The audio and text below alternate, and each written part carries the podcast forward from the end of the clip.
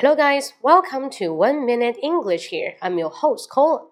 In today's section, I'd like to tell you how to say some word to describe you want to hit on that kind of the man or woman. Hit on 表示去勾搭啊，或者 hook up 啊，就是搭上啊，勾引上这个人啊。勾引这个词不大好，就是如何去把妹撩妹啊。说这个词有有点 low，不过这个英语中还是有这个词，它叫 pick up line。pick up line，pick up line，L I N E，pick up Pick up。表示捡起来，line 就是一些套路、一些策略，pick up line 表示一些山盟海誓啊，啊，就是我爱你啊，啊，就爱你一生一世啊，就类似的这样的话叫 pick up lines 啊，或者约某人出去吃饭啊，给他送花，给他一些惊喜，这个也叫 pick up lines 啊。总而言之，就是一些手段啊，感情中的套路，套路就是 pick up lines。OK，我们去描述一个人非常善于花言巧语，you can say someone is good at picking up lines。For example, Jason is good at picking the lines.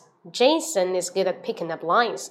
Picking up lines, good at, be good at doing something, be good at picking up lines. 就 Johnson 这个人呢，非常善于去啊，大家懂的套路啊，套路你要小姑娘。Okay, so much for today, and today I just told you a really useless word, but hope so.